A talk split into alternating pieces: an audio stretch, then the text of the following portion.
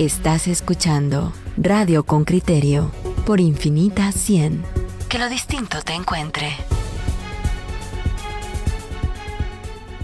Bueno, bueno, bueno, bueno. Viernes 20 de diciembre. Ring, ring, ring. Acabamos el mes, acabamos la semana y no acabamos nosotros de milagro. Vamos a cambiar de tema. Un tema interesantísimo del que ayer hubo una denuncia pública, no del mismo tema, pero sí de alguna manera cuestiones similares. Ayer el ministro de Salud hizo una, una denuncia penal, o puso una denuncia, perdón, eh, o el ministerio, porque no fue el ministro, fue la directora del departamento de registro o algo así, eh, sobre eh, licencias de medicinas supuestamente falsificadas de medicamentos que, que el propio ministro había suspendido.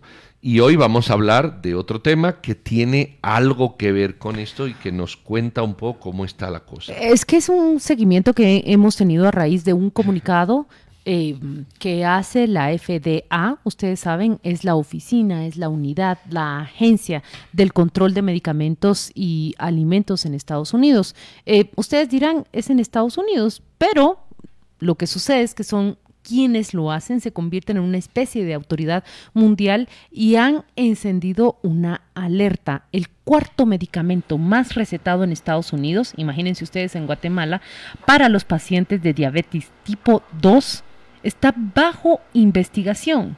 ¿Qué es lo que sospecha esta agencia federal? Que puede tener agentes cancerígenos. Estamos hablando de la metformina y nosotros lo que queremos conocer es en Guatemala ¿Qué información tenemos? ¿Qué se le ha dicho a los pacientes de diabetes eh, tipo 2? ¿Qué se le ha dicho a las personas que tienen esta receta?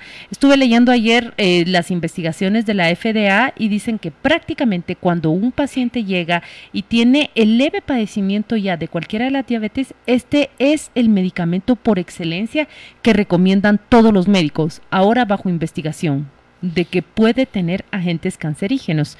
En la línea telefónica tenemos a Marta Julia Peña, ella es ex vicepresidenta del Colegio de Farmacéuticos y Químicos de Guatemala. Bienvenida Marta Julia, gracias por aceptar esta llamada de Radio con Criterio. Buenos días a todos, buenos días oyentes de Radio con Criterio. ¿Cuál sería, Marta Julia, buenos días, eh, esa apreciación del medicamento al, al que le agregamos esta duda? Que, sale del Departamento de los Estados Unidos. Eh, ¿Es una duda razonable? ¿Es una duda, eh, digamos, leve en el sentido de, no, mire, pareciera que, pero no hay por qué retirarlo? ¿Qué, qué impresión le da a usted eh, el debate sobre la metformina? Bueno, en realidad es un procedimiento normal en las medidas de seguridad que toma FDA eh, quiero acotar que Guatemala está siempre vigilante, el ente regulador en Guatemala, que es el Departamento de Regulación y Control de Productos Farmacéuticos y Afines, está siempre pendiente de los alertas que lanzan, no solo de esta índole, sino que de diversas índoles en cuanto a los medicamentos a través de la unidad de farmacovigilancia. Entonces, eh, este es uno de los muchos alertas que se han recibido. Eh, lo que preocupa es precisamente que es un medicamento muy utilizado, de muy bajo costo para los pacientes, y no solo en Estados Unidos, en Guatemala también es demasiado utilizado. Yo misma lo uso en una condición prediabética, como usted mencionaba. Prediabética, sí. Ajá.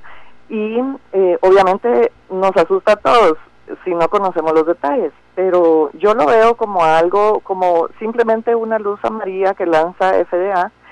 Eh, es más, ayer confirmé a través del Departamento de Medicamentos que no están tomando ninguna acción aún porque en realidad la misma FDA ha, ha, investigado ampliamente el tema desde mayo de este año y ha, analizado lotes de diferentes medicamentos y, y no hay razón por la cual eh, asustarse demasiado. Le voy a dar unos datos muy interesantes. A ver. Fíjese pues, el límite que se ha establecido a través de los centros de toxicología, ¿verdad? Que estudian la toxicidad no solo en medicamentos, sino que en alimentos para el ser humano. En, el agua. Eh, ha establecido, sí, que en el agua, en los alimentos y en los medicamentos, obviamente, porque son productos que uno consume diariamente, ¿verdad? Entonces, eh, han establecido que el límite razonablemente seguro para el ser humano durante toda su vida consumirlo diariamente es .096 microgramos de esta sustancia, de estas sustancias, porque son tres diferentes nitrosaminas. No vamos a hablar del nombre químico porque solo nos asusta más. en general les dicen nitrosaminas. Entonces, el límite máximo es de 96 nanogramos. Imagínense, es una cantidad, son trazas, ¿verdad? O sea, punto tres partes por millón. Eso si lo ingiere una persona diariamente toda su vida, eh, hay una probabilidad de uno en 100 mil de que adquiera cáncer de hígado. Ese es el dato, o sea, en realidad es un límite seguro que ellos han establecido como el límite temporal que hasta ahora se respeta para alimentos, medicamentos, etcétera. Marta Julia, en pocas palabras lo que nos está diciendo es, aunque se encuentra bajo investigación, aunque nos encienden esa luz amarilla en un semáforo, debemos estar tranquilos porque los límites están por debajo, es decir, la incidencia sería poco. Pero déjeme decirle lo siguiente, Santac y Balsartán también recibieron la misma alerta. Estos son medicamentos para hipertensión y para mm, eh, padecimientos gástricos, pero inmediatamente fueron retirados después. Ya no se venden en el mercado. Sí, porque la investigación rápidamente arrojó eh, resultados alarmantes. Los límites eran muy altos, los, contenidos del, tóxico eran muy altos. Entonces la investigación que se hizo en mayo de este año para metformina eh, pudo establecer que, que estaban los son como 14, 15 diferentes eh, medicamentos que contienen metformina en Estados Unidos y, sus um, análisis que fueron de varios lotes de, todos estos, creo que cuatro lotes se hicieron de todos estos, arrojaron eh, límites seguros excepto de dos, dos que tenían materias primas, una que venía de la China y otra que venía de la India. Entonces, estos, estos sí fueron eh, notificados, ¿verdad?, en su momento. Eso en el caso de Ahora, en el caso de la metformina, hay un análisis también similar, una investigación bien fuerte, ¿verdad? Hay muchos análisis físico-químicos en todos estos medicamentos y no han arrojado preocupación. Por eso es que la FDA también dice, por favor, no dejen de tomar su, su metformina porque eso significaría un riesgo más alto que estarla tomando, ¿verdad? Aun cuando este peligro latente estuviera ahí. Entonces, porque es a lo largo de mucho tiempo que se podría desarrollar uno en, en 100 mil personas. Eh, Marta Julia, ¿estamos amarrados a lo que diga la FDA a fin de cuentas?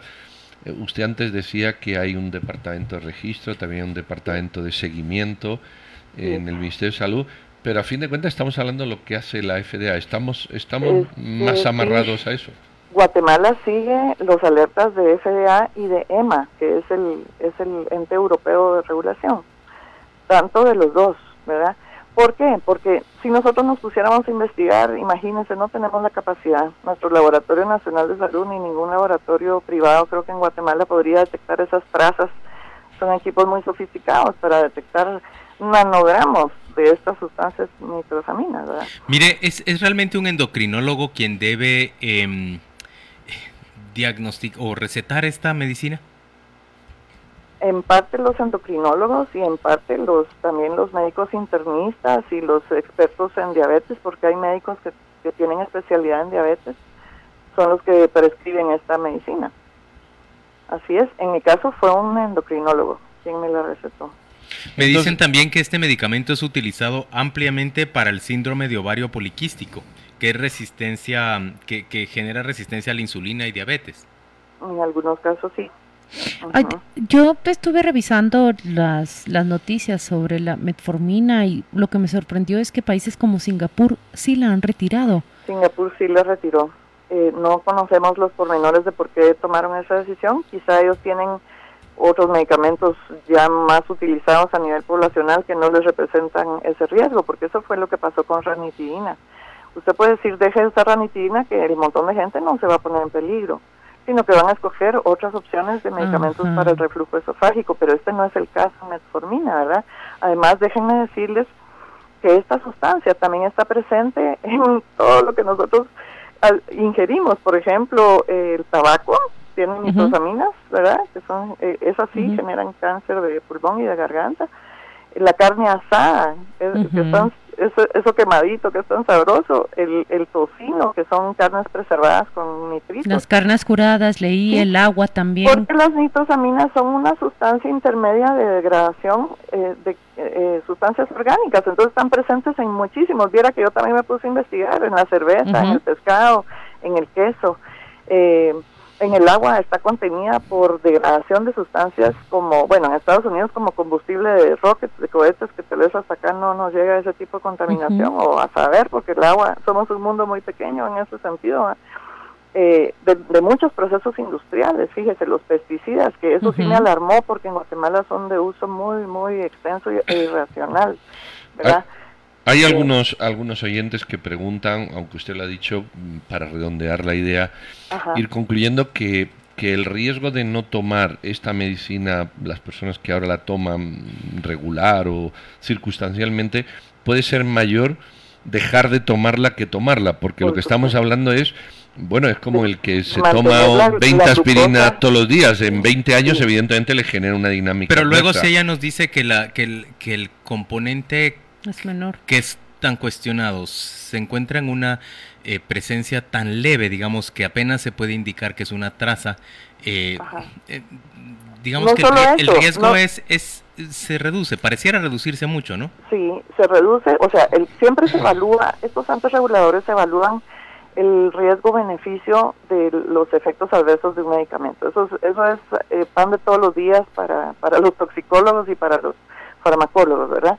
Porque si en este caso el riesgo mucho más alto de suspender el medicamento que de estar esperando qué pasa con las siguientes investigaciones de la alerta María que existe.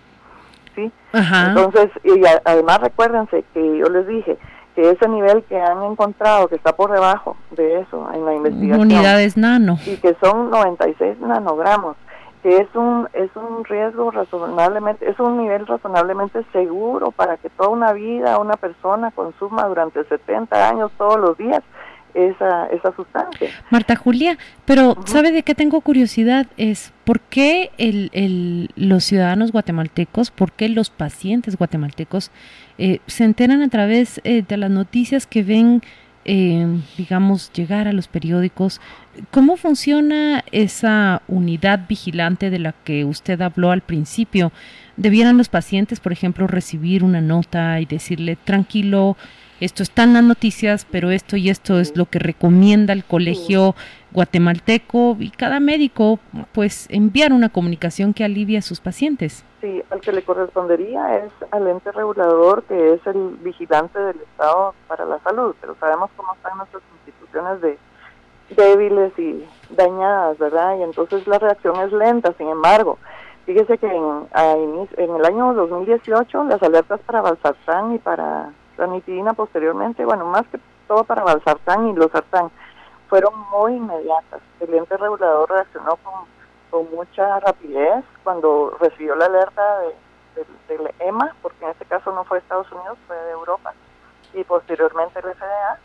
Ellos inmediatamente emitieron eh, una circular hacia todos los eh, farmacéuticos que estamos responsables de, de estos productos en Guatemala, porque para que sean registrados tiene que haber un responsable legal y un farmacéutico también que registra, como es mi caso, eh, para que demos, eh, digamos, seamos el nexo. Entonces, eh, todas las, las empresas y las entidades que tenían estas sustancias con esos materias primas, fabricadas con las materias primas que habían sido detectadas, tuvieron que retirarlo del mercado inmediatamente y también los que no tenían que firmar una declaración jurada diciendo que sus productos no contenían la materia prima de esos dos fabricantes, el de China y el de India. Entonces, esas fueron las medidas y mm. no hubo una comunicación pública, pero sí sería lo ideal eh, a través de los medios masivos hacia los consumidores. Sin embargo, sí se tomaron acciones rápidas. Muy bien, Marta. Julia Peña es vicepresidenta del Colegio Farmacéutico de Químico de Guatemala. Muchas gracias por, ilustrar este, este debate. Le deseamos un feliz viernes y muy felices Navidades. Tengan feliz Navidad a todos ustedes. Gracias. Muchas gracias. Felices fiestas.